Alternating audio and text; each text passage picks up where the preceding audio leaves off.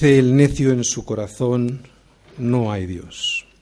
Se han corrompido, hacen obras abominables, no hay quien haga el bien.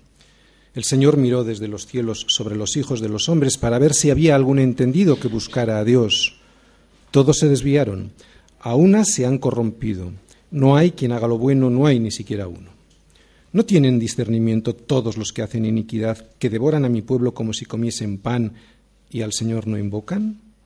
Ellos temblaron de, temblaron de espanto porque Dios está con la generación de los justos. Del consejo del pobre se han burlado, pero el Señor es su esperanza. Oh, que de Sión saliera la salvación de Israel. Cuando el Señor hiciere volver a los cautivos de su pueblo, se gozará Jacob y se alegrará Israel. Sociedad cautiva. Pero Cristo llevó cautiva la cautividad. Salmos 14. Dice el necio en su corazón, no hay Dios. Pero resulta que ese necio no se conforma con serlo y recibir en sí mismo el precio de su necedad, sino que también, además, persigue al justo. El justo fue perseguido ayer, lo es hoy y lo será mañana, y siempre por los mismos, por aquellos que están corrompidos por el sistema de valores de este mundo. Va a ser muy interesante comprobar cómo todos esos necios que no creen en Dios, cuando lleguen al infierno, se convertirán en creyentes porque aunque aquí en la tierra hay muchos ateos, en el infierno no hay ni siquiera uno. Los que no creen en Dios son los más necios del universo, son más necios que los demonios mismos, porque los demonios creen y tiemblan, pero el necio dice en su corazón, no hay Dios. Vamos un momentito a Mateo, a Mateo 8, 29 porque allí lo que vamos a ver es cómo Jesús llegó a la tierra de los Gadarenos y cómo se encontró con dos endemoniados que decían, ¿estamos todos? ¿Qué tienes con nosotros? Jesús, Hijo de Dios. ¿Has venido acá para atormentarnos antes de tiempo? En esta pequeña frase encontramos cuatro cosas en las que creen los demonios. Cosas en las que no creen los necios. Lo primero que vemos es que los demonios reconocen a Dios. ¿Veis la palabra ahí, Dios? La segunda cosa que vemos es que ellos reconocen a Cristo, a Jesús. La tercera es que creen en el día del juicio. Fíjate, has venido antes de tiempo. Eso indica que van a ser juzgados. Y la cuarta cosa que vemos es que viven o viven atormentados, ¿no? O vivirán atormentados después de ese juicio porque van a ser declarados culpables. Los cielos cuentan la gloria de Dios y el firmamento anuncia la obra de sus manos. Ser un necio es el clímax de la imbecilidad. Lo más necio que existe en el universo es el hombre que desprecia a Dios pudiendo contemplar toda la gloria de Dios a través de los cielos. Se puede tener mucha capacidad intelectual, pero seguir siendo un necio al mismo tiempo porque inteligencia y sabiduría no son lo mismo. Hay dos Biblias en el mundo. Hay dos Biblias y solo dos. Sí, sí, hay dos, hay dos Biblias. Hay diferentes versiones de las Biblias, pero solo hay dos Biblias en el mundo y yo te voy a leer el primer versículo de cada una de las dos Biblias que existen en este mundo. La Biblia que nosotros conocemos, en su primer versículo, dice lo siguiente. En el principio creó Dios los cielos y la tierra. Y te voy a leer el primer versículo de la Biblia que conocen los necios. En el principio no había nada y la nada explotó. Este es el, razonamiento del necio, ¿no? Que de la nada se hizo todo lo que vemos. Que la nada estaba comprimida en un punto muy chiquito, ¿no? Con mucha energía dentro y que esa energía, surgida de la nada, explotó, ¿no? Y explotó, pues, gracias a la nada. Y que gracias a la explosión de esa nada surgió la materia que nosotros ahora conocemos, ¿no? Y se expandió hasta convertirse en el orden del universo que nosotros conocemos. O sea, que gracias al caos de una explosión de energía que provino de la nada, se formó el orden y el diseño que hoy vemos. y el necio en su religión dice amén. Menuda fe tienen los necios. Yo no tengo tanta fe. A mí me gustaría tener esa fe que ellos tienen, porque la verdad es que hay que tener mucha fe para creer que de la nada, ¿no? Surgió de una explosión todo lo que vemos. O sea, de una explosión que es algo desordenado, porque una explosión es un caos, resulta que ha salido todo bien ordenadito y con un diseño. Yo creo sinceramente que es mucho más racional creer en nuestra Biblia, que en su primer versículo dice que en el principio creó Dios los cielos y la tierra. Versículo 1 al que le siguen otros que me enseñan que Dios, además de creador de todas las cosas, es el diseñador. O sea, eso lo que significa es que además de crear, lo creó con un diseño específico, con un propósito. ¿no? De ahí la importancia para nosotros, para ti y para mí, encontrar ese diseño, encontrar ese propósito en su sabiduría, porque si no vamos a terminar andando en los caminos propios de nuestra sabiduría y eso nos va a llevar a la perdición. Bien, antes de entrar en el salmo de hoy, hay que recordar que los salmos son poesía ¿eh? y que la poesía siempre ha sido una forma extraordinaria de poder expresar, pues las, de poder expresar y de poder comunicar ideas y emociones. Sin embargo, la poesía bíblica se diferencia bastante de la poesía occidental que nosotros conocemos. En nuestra poesía clásica, los elementos fundamentales sobre los que se estructura la expresión son la fonética de la rima, la métrica y la acentuación. Pero en la poesía oriental, especialmente en la poesía hebrea y mucho más en, en, algunos libros poéticos del Antiguo Testamento, los elementos de la poesía clásica occidental no son fundamentales y la fuerza de la expresión se basa en las ideas. Son ideas que están expresadas de una manera muy enérgica, con mucha energía y a través de un vocabulario muy escogido y un estilo muy especial.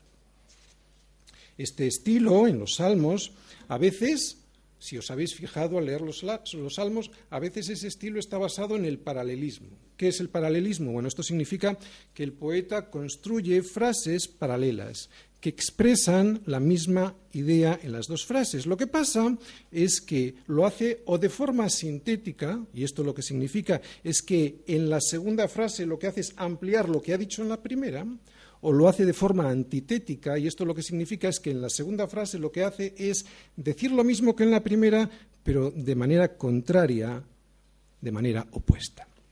Otras veces el estilo poético no es este, el paralelismo, sino que es la metáfora, otras veces es el símil, etc. Pero lo importante de toda la poesía del Antiguo Testamento es el contenido, también la intensidad con que se expresa este contenido y la intimidad que refleja. Por eso, y antes de analizar este salmo, versículo a versículo, yo quiero leerlo de otra manera. ¿Para qué? Pues para que podamos entender un poquito mejor lo que está diciendo aquí David en este salmo. ¿no? Eh, lo voy a leer como si estuviese escrito en prosa, o casi en prosa, cambiando el orden de algunos versículos, para entender mejor, porque recordad, es poesía, entonces ahí hay una cierta libertad a la hora de, expresar la idea, pero yo lo voy a hacer de una manera más parecida a la prosa para, para entenderlo un poquito mejor. Antes de empezar, recordaros que este salmo, el Salmo 14 y el Salmo 53, son prácticamente iguales, ¿de acuerdo? Cambian una o dos palabras. Mirad, dice el necio en su corazón, no hay Dios. Pero Dios observa desde los cielos para ver si había algún entendido entre los hombres que buscara a Dios, a alguien que no fuera tan necio. Y Dios, después de observar a los hombres, nos revela a todos que no, que se han corrompido, que hacen obras abominables, que no hay quien haga el bien. Ante esa evidencia, Dios se pregunta, ¿pero qué es lo que pasa? ¿No tienen discernimiento todos los que hacen iniquidad, que devoran a mi pueblo como si comiesen pan y al Señor no invocan?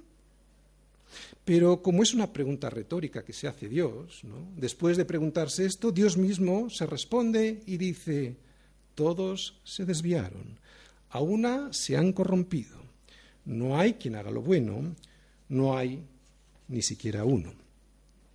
Ante este veredicto de Dios hay dos respuestas. Los necios reaccionan temblando de espanto porque descubren que Dios está con la generación de los justos y que del consejo del pobre se han burlado. Pero el justo responde confiando en el Señor, poniendo en Él su esperanza y anhelando su redención. Por eso termina cantando. Oh, que de Sión saliera la salvación de Israel. Cuando el Señor hiciere volver a los cautivos de su pueblo, se gozará Jacob y se alegrará Israel. Muy bien, una vez entendido un poquito mejor este salmo, ¿eh? vamos a ir, como siempre en nuestra iglesia, versículo a versículo, primera parte del versículo 1. Dice el necio en su corazón, no hay Dios. Muy bien, desde el punto de vista bíblico es un necio y sin sentido el que no tiene en cuenta a Dios. Aquí no está hablando de un individuo con sus capacidades intelectuales mermadas o disminuidas en absoluto. El necio es alguien que tiene el discernimiento suficiente como para darse cuenta de que Dios existe, aunque tan solo sea por la abrumadora existencia de las cosas creadas, ¿no? Esa manifestación de la creación, tan solo por eso debiera ser consciente. Pero ha decidido de manera voluntaria y consciente negar su existencia. ¿Para qué? Pues para así poder tener un estilo de vida basado en su propia opinión y no tener que dar cuentas a nadie. Ese es el motivo, no es otro. La palabra hebrea usada para necio es naval, que también se usa en otros pasajes para expresar el hecho de que una flor está marchita. Por lo tanto, y si en una planta significa que ha perdido toda la savia que circula por su interior y que hace que esa flor, esa planta esté erguida, bonita y útil, en un hombre puede significar algo similar. O sea, que un hombre naval, necio, es un hombre por el cual no circula la savia, la sabiduría de Dios, la verdadera vida, y eso en la práctica lo que consigue es que su vida sea pues una vida marchita, sin hermosura, sin propósito, una vida que no es vida, una vida estéril. Dice el necio en su corazón, no hay Dios. Fijaros dónde he subrayado yo eso en su corazón. ¿Por qué yo lo he subrayado ahí? Pues porque nosotros sabemos que en la cabeza, en la mente, está el centro del intelecto. Pero sin embargo, en el lugar donde nosotros tenemos el centro de la toma de las decisiones, el centro donde nosotros tenemos eh, eso es, eh, donde tomamos las decisiones es en el corazón, ¿de acuerdo? Y cuando la Biblia habla de corazón, atención, no está hablando del cardia físico. Muy bien. Vuélvete a fijar ahí en el versículo 1 que dice, dice el necio, en su corazón no hay Dios. Y esto lo que significa es que un hombre solo puede negar a Dios con su corazón, porque ni aún un necio puede negar a Dios con su cabeza, no puede. La evidencia de la existencia de Dios es tan abrumadora que la única manera para que un hombre pueda llegar a ser o a estar convencido de que no existe Dios es que haga un enorme esfuerzo intelectual en contra de esa evidencia. Por ejemplo, la teoría de la evolución.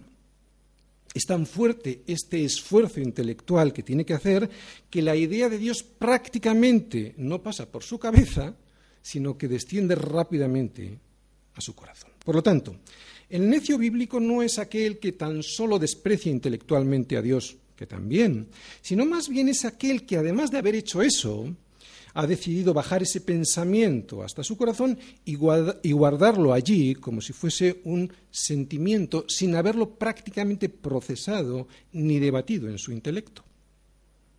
Y como es en el corazón donde tenemos los seres humanos el centro de la toma de nuestras decisiones, lo que realmente significa este no hay Dios del necio es que esta persona no solo piensa así, sino que además vive así. Por eso lo tiene en su corazón, porque es el centro de las decisiones. ¿no? O sea, vive así significa que es que no tiene en cuenta a Dios. Cuando en el colegio, y lo que es más grave, en la universidad, y, es más grave porque es en la universidad donde se debería debatir las cosas y no darlas por hecho. ¿no? cuando en el colegio o en la universidad se estudia el origen de la Tierra y el del origen del hombre, se habla de la evolución como algo definitivo, como algo que no tiene discusión, como algo que ya está demostrado y no se tiene por qué discutir. Punto. Y eso es lo que me produce una tristeza en la universidad, claro. Esta teoría, pues, se presenta como un hecho y se acabó. Es por eso que todos estos jóvenes pues no buscan otra respuesta, ¿no? Y cuando son mayores, pues como ya tienen otras cosas en qué pensar, pues la necedad ya la tienen asentada sobre su corazón.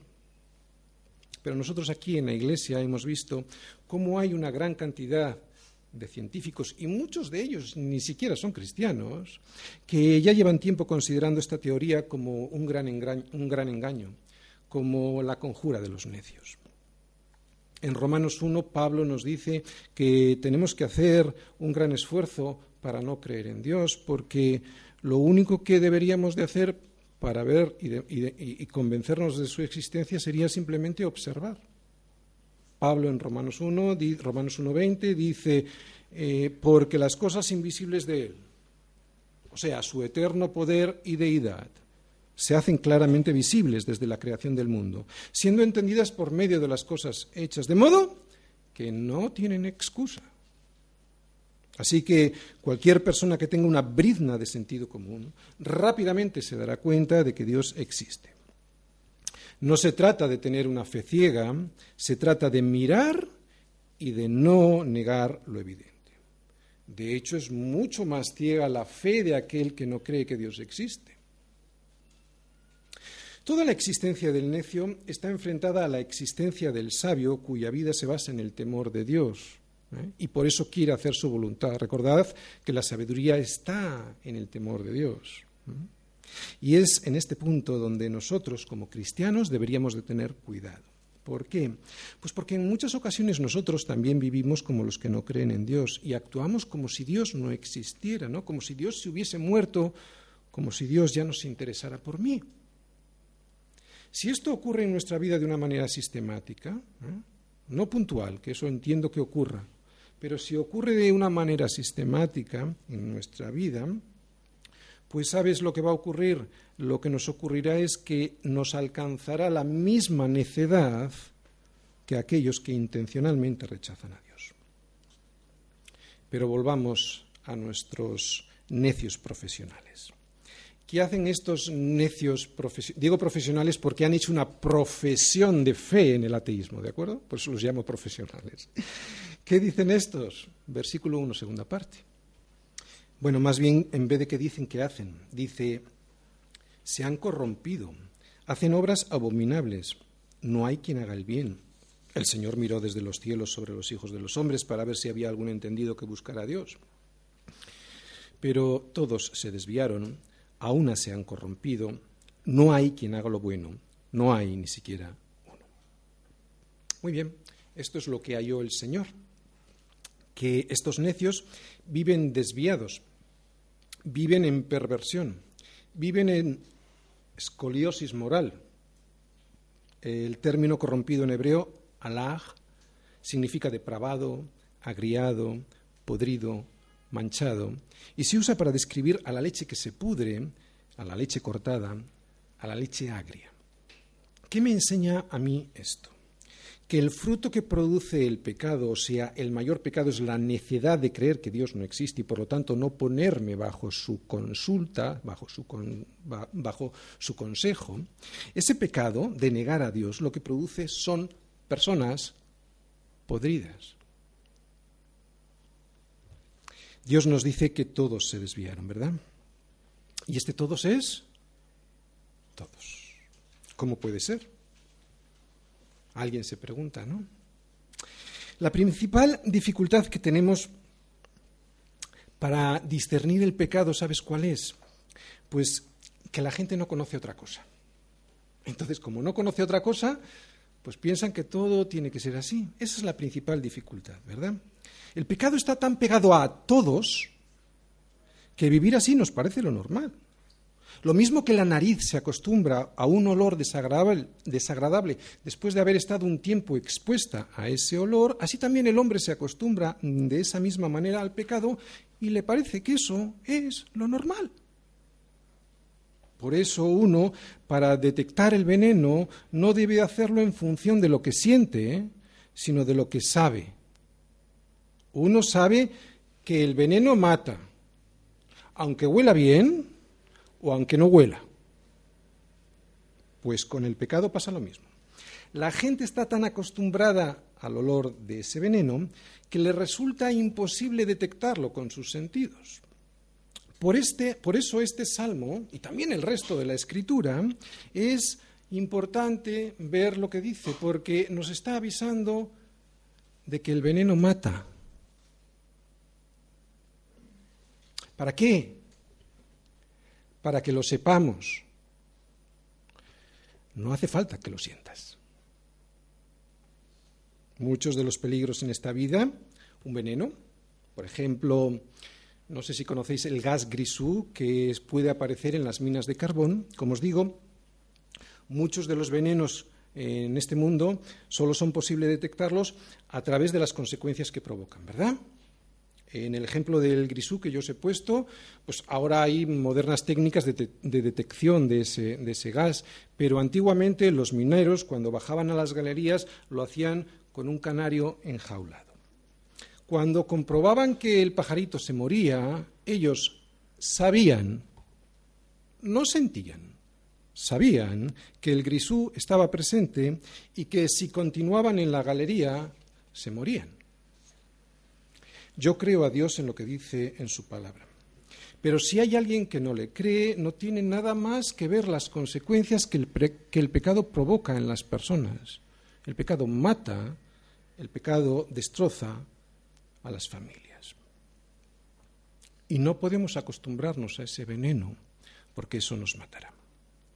Así como el obrero de la construcción está acostumbrado al polvo y al ruido, y el pintor está acostumbrado a los disolventes y al olor de los disolventes fuertes y a la pintura, el mundo se ha acostumbrado a la violencia, al maltrato en el matrimonio, a la pornografía en Internet, a la guerra, al robo, a la mentira, a la homosexualidad, a la infidelidad y a la obscenidad que ayer vimos en Eurovisión. Se han acostumbrado.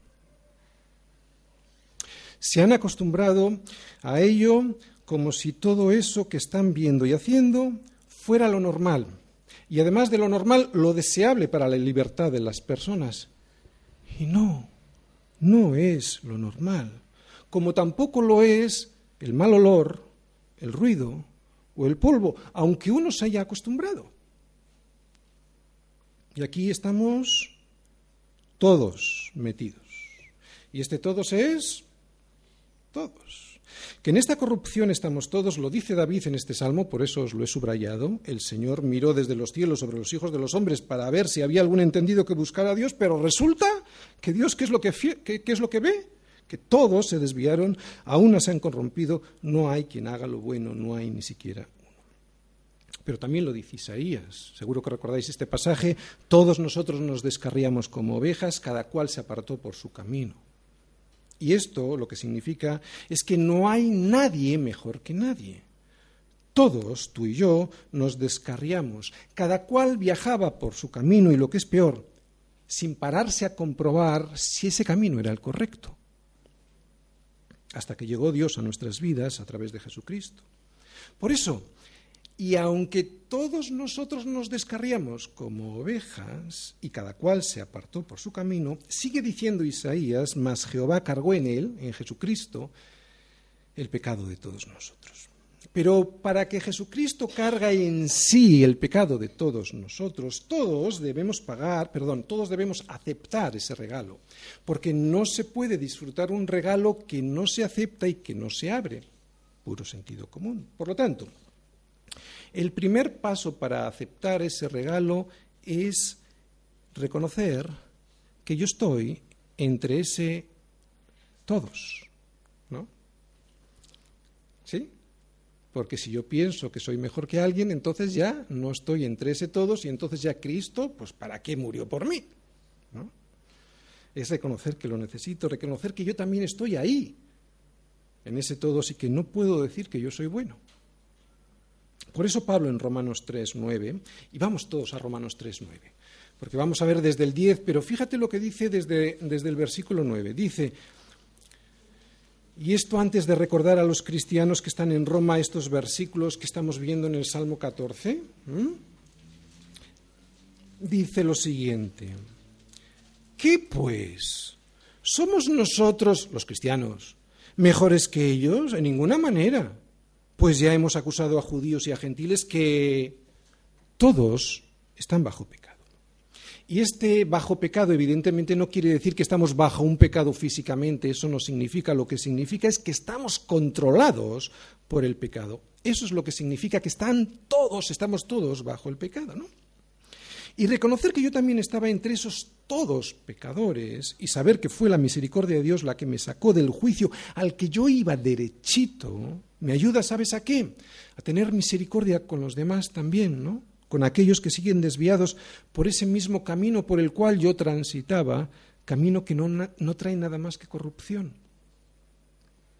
Pablo, después de decirle esto a los cristianos que están en Roma, que todos están bajo pecado, les recuerda estos versículos que estamos viendo en el Salmo 14, porque va a hacer un copia y pega, ¿no? En, la carta de los romanos. Va a poner los versículos que estamos viendo en Salmos 14. Y dice, no hay justo ni a un uno, no hay quien entienda, no hay quien busque a Dios, todos se desviaron, aún se hicieron inútiles, no hay quien haga lo bueno, no hay ni siquiera uno.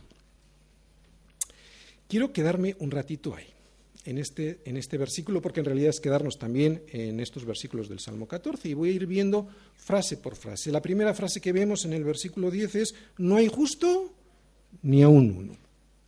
Eso lo que quiere decir es que ningún ser humano en esta tierra tiene la justicia que Dios demanda para poder estar en su presencia. ¿Entendéis? Ningún ser humano en esta tierra es justo. Y eso lo que significa es que no podemos con nuestras justicias presentarnos delante de un Dios que sí que es justo. Esto es lo que significa. En más de una ocasión yo ya lo he explicado con el ejemplo del sol y de la tierra. ¿No? ¿Qué es la justicia de Dios? Bueno, pues de momento, para que lo entendamos, lo vuelvo a repetir, es como si estuviésemos nosotros en esta tierra protegidos por la atmósfera, ¿no? De las radiaciones solares eh, entonces, el sol, que es la justicia, estamos en la Tierra protegidos por la de las radiaciones solares por la atmósfera. ¿Para qué? Bueno, mm, ahora lo vamos a decir, pero si a cualquiera se le ocurre salir de la atmósfera terrestre sin un traje especial, un traje espacial, ¿no? ¿Qué es lo que le va a pasar? Pues que las radiaciones solares le matarían. Ya no contarte ni quiero si lo que se le ocurre a esa persona es presentarse delante del sol mismo, ¿verdad? Fulminado. Bueno, pues en esta ocasión a nadie se le ocurriría decir, ay, qué malo es el sol, ¿verdad? No, todo el mundo sabe que el sol es así, que el sol no va a cambiar porque esa es su naturaleza. Pues con Dios pasa lo mismo, esa es su naturaleza. Él es justo y no cambia. Y gracias que no cambia, ¿no? Y como nosotros no lo somos, como nosotros no somos justos, necesitamos un traje de justicia. Es el traje de Cristo, que es el hombre perfecto, ¿no? Para poder estar delante de Él algún día sin ser destruidos. Bien, pues como decía, es como si la atmósfera terrestre fuera la misericordia de Dios en nuestras vidas, ¿no? Que mientras no somos llamados a su presencia, pues lo que hace esa atmósfera es que me protege hasta que tome la decisión de vestirme con el traje de justicia que es Jesucristo. Es un traje que Dios ya tiene preparado, que es el sol de nuestra justicia. Jesucristo es el sol de nuestra justicia, ¿vais entendiendo? Y así poderme presentar delante de Él sin llegar a ser destruido. El sol y el sol de nuestra justicia, que es Jesucristo. Qué malo que es Dios. No, es su naturaleza. Él es justo. Y gracias a que Él es justo, porque yo no lo soy, ¿no?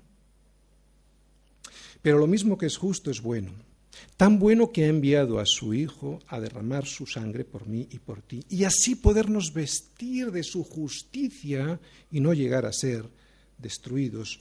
Cuando salgamos de la atmósfera terrenal, entiéndelo así, para que cuando salgamos de la atmósfera terrenal y estemos en su presencia, no seamos consumidos. Dios no es malo, es bueno, pero también es justo es justo con un estándar de justicia que nosotros ni tenemos, ni tendremos, ni tampoco llegaremos a comprender jamás. Por eso aquí, aquí, no hay justo ni aún uno. Todo aquel que se crea justo para presentarse ante Dios con sus propias justicias y que crea que así va a salir indemne, lo tiene claro. Porque además está llamando mentiroso a Dios y es un necio, porque va a ser destruido en su presencia. Seguimos en Romanos 3 del 10 al 12 y la segunda cosa que vemos es que dice que no hay quien entienda. Oye, y si tú y yo en el día de hoy entendemos, ¿sabes por qué es? Es porque Jesucristo nos ha sido revelado. Entendías que eras pecador y que necesitabas ese vestido de justicia sin el cual serías destruido por Dios? Claro que no. Eras como todos los necios. Creías que tú eras el bueno y que el que está al lado tuyo era el malo. Hasta que Jesucristo te fue revelado y sin entender nada, lo entendiste todo. Entendiste quién eras de verdad tú, un necio, y quién es de verdad Dios, el justo, el único justo. La tercera cosa que vemos ahí es no hay quien busque a Dios. Evidentemente, si no hay nadie que entienda que es pecador hasta que le es revelado por Dios mismo, pues tampoco nadie va a ir buscando a Jesucristo para que le salve. Es evidente. Ibas tú buscando a Jesucristo porque descubriste que eras injusto y que esa injusticia te condenaría en un juicio que Dios ya tiene preparado y por eso fuiste a Jesucristo para que te salvara? Pues no, ¿no? ¿Quién fue quien llamó a tu puerta? He aquí, yo estoy a la puerta y llamo. ¿Quién llama? Jesucristo. Si alguno oye mi voz y abre la puerta, y esto no es entender, esto es disposición de querer escuchar, ¿de acuerdo? Esto todavía no hay entendimiento. Si alguno quiere o oye mi voz y abre la puerta, disposición, ¿no? Disposición a abrir, entraré a él y cenaré con él y él conmigo. Y entonces sí, entonces sí que lo vas a conocer de verdad y te haré entender y dejarás de ser un necio y te hará un justo. No hay justo, no hay quien entienda, no hay quien busque a Dios. Por eso, cuarta cosa que vemos, todos se desviaron. Por eso, porque todos nos desviamos, todos necesitamos su consejo, todos necesitamos su reprensión. Sin su consejo y sin su reprensión, todos nos desviamos. Y es precisamente por eso, porque todos se desvían por no hacerle caso a él, quinta cosa que vemos, todos a una se hicieron inútiles. Y esto lo que significa, ¿sabes qué es?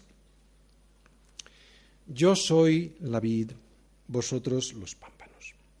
El que permanece en mí y yo en él, éste lleva mucho fruto, porque separados de mí nada podéis hacer. O sea, yo lo diría más fuerte, sois unos inútiles. ¿No? ¿Qué me está diciendo el Señor? O sea, que fuimos creados para dar fruto. Eso es lo que está diciendo, ¿verdad? Y si no eres, y si no eres capaz de dar fruto, ¿qué eres? Un inútil. O sea, fuimos creados para dar fruto y no, y no para ser inútiles. Pero no podremos dar fruto y por lo tanto no podremos ser útiles separados de él. Y ese propósito para el que fuimos creados, que es dar fruto, no significa tener casas y coches, no significa tener títulos y prestigio social, no se trata de eso, sino que el propósito para el cual fuimos todos creados es para reflejar la gloria de aquel que nos llamó. Y en ese propósito, ¿sabes? Todos fuimos hallados inútiles. ¿O no? ¿Hay alguien hoy aquí que haya sido hallado útil en ese propósito? ¿Hay alguien de nosotros que puede dar fruto siendo o estando separado de Cristo por mucho que se esfuerce? Toda rama separada de Cristo no solo no da fruto, sino que se pudre y se muere. Por eso sigue diciendo Pablo en Romanos lo que estamos viendo, que es lo mismo que estamos viendo en Salmos 14, sexta cosa, no hay quien haga lo bueno. No hay quien haga lo bueno. Y si no, mira la televisión y observa las noticias, ¿no? Muchos al verlas dirían como necios, qué horror, no hay Dios. Pero detrás de cada una de esas noticias está la imagen de lo que hemos hecho nosotros con lo que Dios nos ha dado, con lo que Dios ha entregado, nos ha entregado en nuestras manos. En esas noticias no está lo que hizo Dios. En esas noticias, en esas imágenes, está lo que nosotros hemos hecho. Resumen de estos versículos de Pablo aquí, que es, como os digo, lo mismo que estamos viendo en Salmos 14. Dice, no hay justo, no hay quien entienda, no hay quien busque a Dios, todos se desviaron, todas, todos a uno se hicieron inútiles, no hay quien haga lo bueno, y por si alguno estaba despistado, ¿qué dice? No hay ni siquiera uno. Versículo 4. ¿No tienen discernimiento todos los que hacen iniquidad, que devoran a mi pueblo como si comiesen pan y al Señor no invocan? Bien, en esta pregunta retórica, Dios eh, se pregunta sobre el comportamiento de la humanidad. Y digo que es retórica porque evidentemente la respuesta ya la sabe, ¿no? Y vemos que los malos no solo se conforman a vivir sus vidas así en perversión moral, sino que además están atacando a los que quieren vivir en santidad, a los que andan en luz. Y lo hacen de una manera natural, ¿no? Como si eso fuese lo normal, como el lobo mata a una oveja o como un hombre que come pan. Y además de eso, al Señor no invocan. El justo es todo lo contrario. Recordemos que el justo es aquel que confía en su Señor. Y por lo tanto, como confía en su Señor, quiere saber cuál es su voluntad. Y por lo tanto, al querer saber cuál es su voluntad, lo que hace es todo lo contrario que el impío, ¿no? que el injusto. Invoca al Señor. Por eso el justo no puede vivir sin invocar a Dios en su vida. El justo no puede salir de casa si no ora al Señor. Al justo le resulta imposible hacer cualquier cosa sin contar con la aprobación de Dios. Es que no se acostumbra. Por eso el justo sí invoca al Señor. Hay creyentes que oran de manera ritual, ¿no? automática o superficial. el entendimiento que estos creyentes tienen de Dios es superficial, poco profundo, pues por falta de discernimiento. ¿no? Son creyentes que muchas veces por las faltas de las pruebas también y de tribulaciones en su vida, o por lo menos porque no las ven como pruebas o como tribulaciones, pasan por la vida pues sin apenas arrodillarse para clamar a Dios. Y esto me confirma algo muy interesante que hemos estado viendo siempre en la Iglesia, y es que las pruebas son una misericordia de Dios a mi, a mi vida, ¿verdad? ¿Por qué son pura misericordia? Porque muchas veces son el mecanismo que Dios utiliza. ¿Para qué? Pues para que yo no viva como los necios que a Dios no invocan es pura misericordia, porque hay veces que yo me paso al camino de los necios también, ¿no? Pero qué hermoso es depender de Dios, qué importante es no ignorar a Dios ni siquiera en esos detalles pequeños de nuestra vida, ¿no?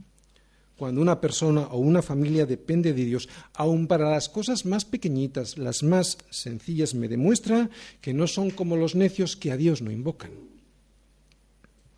¿Cuántos ni siquiera dan gracia sincera por los alimentos, verán? Se parecen a mi perro, que cuando yo le echaba la comida la devoraba. Yo diría peor que mi perro, porque mi perro por lo menos es eso, un perro. Es más, peor que mi perro porque él no empezaba a comer hasta que yo le, diera la orden. Él sabía quién era su Señor. Invocar al Señor es el resultado práctico, pues, de no ser un necio. Si alguien dice que confía en el Señor, pero al Señor no invoca, se está demostrando a sí mismo que miente y se engaña. ¿Hay alguien aquí que ha pasado todo un día, un día entero, sin invocar de verdad a Dios? Pues si lo hemos hecho así, ese tendría que haber sido el día más miserable para nosotros. Pero qué bueno es cuando podemos decir, desde que nos levantamos hasta que nos acostamos, que hemos estado en comunión con Dios. Versículo 5. Ellos temblaron de espanto porque Dios está con la generación de los justos. Muy bien, esto es lo que van a experimentar los necios, espanto. Delante de Dios, claro, cuando llegue ese día. Y es que un día, eh, o mejor dicho, ese día llegará si ellos previamente no se arrepienten de esa necedad que hemos visto en el primer versículo, que el necio dice que Dios no existe. Ese día será terrible porque ellos se acordarán de todos aquellos días en los que siempre estuvieron burlándose de la fe de los más sencillos, de la fe de aquellos que decidieron no dejarse guiar por su propio consejo, sino de, guiarse por el consejo de Dios. Esto es lo que es ser sencillo, esto es lo que significa ser humilde. Alguien que no se guía de su propia opinión, sino que se deja guiar por el consejo de Dios. Y ahora estos comprueban que Dios está del lado de la generación, y ahora os explico esta palabra, de la generación de los justos, y tiemblan de espanto. Lo hemos explicado muchas veces, pero lo voy a seguir explicando las veces que sea necesario, porque hay mucha gente que igual lo escucha hoy por primera vez, y es lo siguiente. ¿Qué es ser justo si no hay justo ni a un uno? Resulta que según este versículo es una generación. Es una raza. Es una raza diferente de personas, una raza diferente a la raza de los injustos. Pues Jesús lo explicó muy bien y se lo explicó a Nicodemo, ¿verdad? ¿Os acordáis? Respondió Jesús a Nicodemo y le dijo, de cierto, de cierto te digo, que el que no naciere de nuevo, pues no puede ver el reino de Dios. Nicodemo le dijo, ¿cómo puede un hombre nacer siendo viejo? Pues ¿acaso puede entrar por segunda vez en el vientre de su madre y nacer? Respondió Jesús, de cierto, de cierto te digo que el que no naciere de agua y de espíritu no puede entrar al reino de Dios. Lo que es nacido de la carne, carne es, y lo que es nacido del espíritu, espíritu es. Así que no es que el hombre nazca justo, de hecho nace necio, sino que es el nuevo nacimiento en Jesús lo que nos hace justos delante de Dios. Por lo tanto, imputados con su justicia, con el sol de su justicia, porque somos injustos todos desde que nacemos, ¿no? Con esa justicia del único que es justo. Y otra cosa para que tengamos confianza en Dios y que de alguna manera nos está diciendo este versículo 5. Si Él, Dios, está con la generación de los justos, que son los nacidos de nuevo, que son los hijos de Dios, entonces los que atacan a los hijos de Dios están atacando a Dios mismo. No estamos perdiendo la batalla, ¿no? Así que no pongamos cara como de que estamos perdiendo, que no estamos ganando, ¿no? Versículo 6. Del consejo del pobre se han burlado, pero el Señor es su esperanza. No hay Dios más tierno que el Dios de la Biblia. Siempre se está poniendo de parte del pobre. Y en este mundo no hay pobre más pobre que el pobre de espíritu. Porque solo el pobre de espíritu reconoce que no tiene nada y que todo lo que tiene no es suyo. Por eso el pobre de espíritu no, no se confía, no confía en eso que supuestamente es o tiene, porque reconoce que no es suyo, sino que en quien confía es en su Señor, y es en Él donde deposita su esperanza. El rico confía en sus riquezas, el poderoso confía en su poder, el sabio confía en su sabiduría, pero para los pobres de espíritu su confianza está puesta en el Señor. Y esta esperanza que es Jesucristo es lo que el justo pues aconseja a los demás, que es lo que hacemos todos nosotros cuando hablamos a nuestros amigos del Señor que depositen su confianza en Él. Pero la mayoría, en vez de hacer caso, lo que hacen es lo que dice este versículo, que del consejo del pobre se burlan. Al contemplar todo esto, Dios lo ve y lo observa desde el cielo.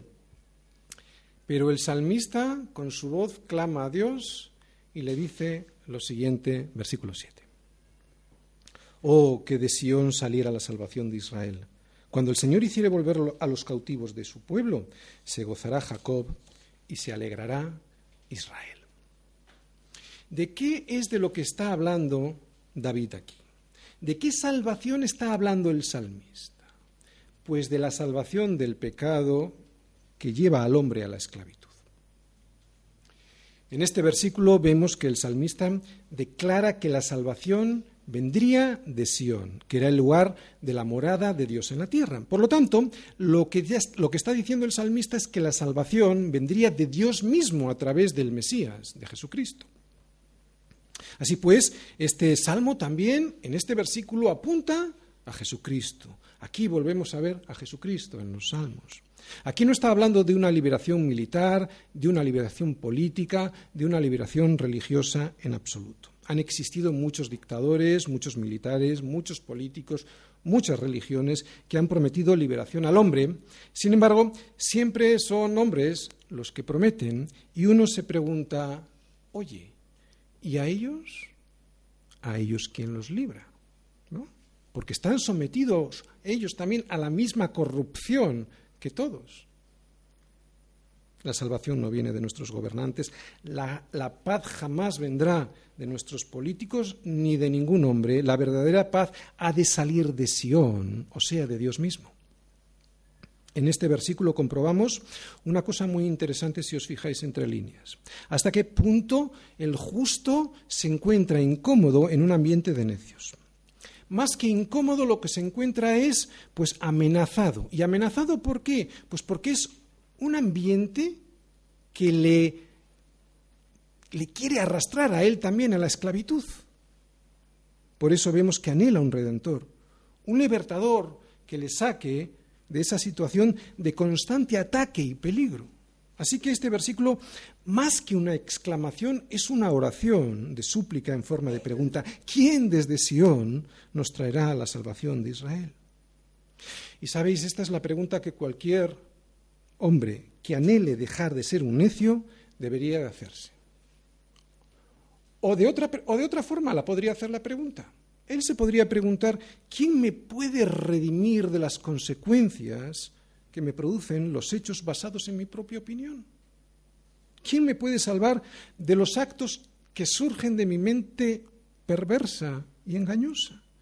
¿Quién me puede decir qué es la verdad y qué es la mentira en este mundo hostil? ¿Quién me puede decir lo que está bien y lo que está mal? Un hombre que no es necio debería hacerse estas preguntas. ¿Quién me puede liberar de los ídolos que me rodean por todas partes y que me amenazan para hacerme de su religión, esclavo de su religión? Ídolos que son el dinero, eh, la avaricia, el sexo ilícito, el consumismo, el rencor, el poder sobre las otras personas, etc. Ídolos que aunque no son de madera, ni de oro, ni de plata, ni de bronce, ni de mármol, me presionan para que me termine postrando ante ellos y así rendirles culto, honra y pleitesía. ¿Quién podrá romper esos ídolos que me hacen esclavo de dioses malos y perniciosos? Pues la respuesta está en la oración de este salmista, ¿no? Cristo porque solo Jesucristo ha hecho eso de una manera perfecta. Aunque ahora, y alguno se puede estar preguntando, yo no estoy liberado totalmente, es que ahora estamos simplemente experimentando las primicias, que es la primera parte, ¿no? hasta la redención total de nuestros cuerpos. Vemos que la liberación, dice ahí, produce júbilo ¿no? y alegría. Se alegrará Jacob y se alegrará Israel. Israel somos tú y yo. Eso es Israel, ¿no? Es decir, toda la descendencia de Jacob, porque Dios le prometió a Jacob lo mismo que también le había prometido a Abraham, que en él serían bendecidas todas las naciones para aquellos que por la fe le siguieran a Dios. Nunca fue por raza, siempre ha sido por fe, y si no, mírate el capítulo 11 de Hebreos, ¿no? A los cuales allí les promete a todos la salvación por la fe. Por la fe Abel eh, ofreció a Dios, etc. Por la fe no, por la fe Noé, por la fe Abraham, por la fe Sara. ¿eh?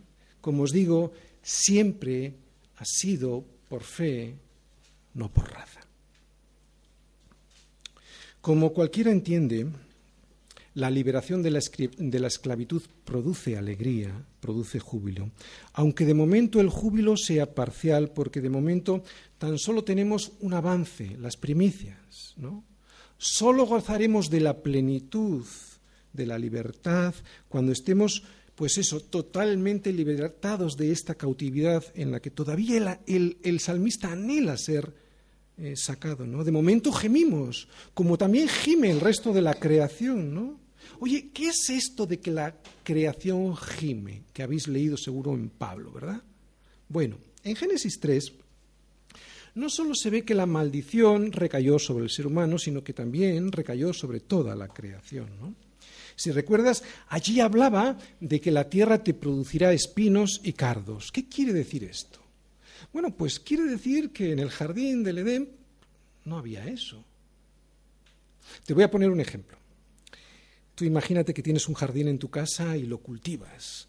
Pones unas plantas muy, bonitas y lo arreglas. ¿Qué pasa cuando lo dejas de cuidar? En poco tiempo empiezan a salir malas hierbas, cardos y espinos, ¿a que sí? Esa es la maldición.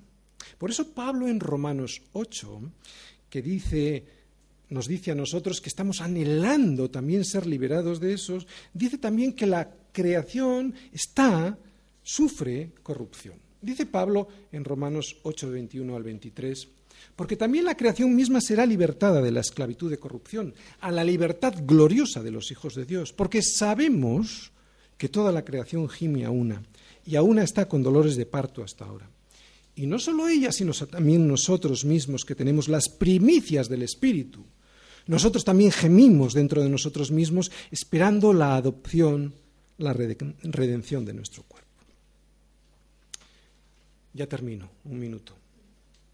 Decíamos en el título de la predicación que nuestra sociedad está cautiva. Pero Pablo dice en Efesios 4:8 que Cristo llevó cautiva la cautividad. Son palabras que Pablo tomó del Salmo 68. Señor, ven pronto, ¿no?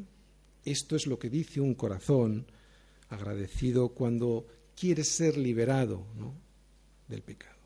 Y cuando esto ocurra, la ira de Dios, ¿sabes lo que va a hacer? Se cuando Cristo vuelva, se desatará la ira de Dios y quemará toda injusticia y toda impiedad. Y atenta, la ira de Dios no es como nuestra ira, que está sujeta a nuestras pasiones, ¿no? Está distorsionada por el pecado nuestra ira. La ira de Dios no es así. La ira de Dios no es algo que esté pegado a pasiones como la nuestra, que cuando te hacen algo, saltas, respondes y te enfureces. No. Con Dios no pasa así. La manifestación de la ira de Dios es una constante que ya está. Lo que pasa es que todavía no se ha desatado. Es una constante de su carácter, que no tiene nada que ver con una reacción como la venganza humana, ¿no? que está ensuciada por el pecado.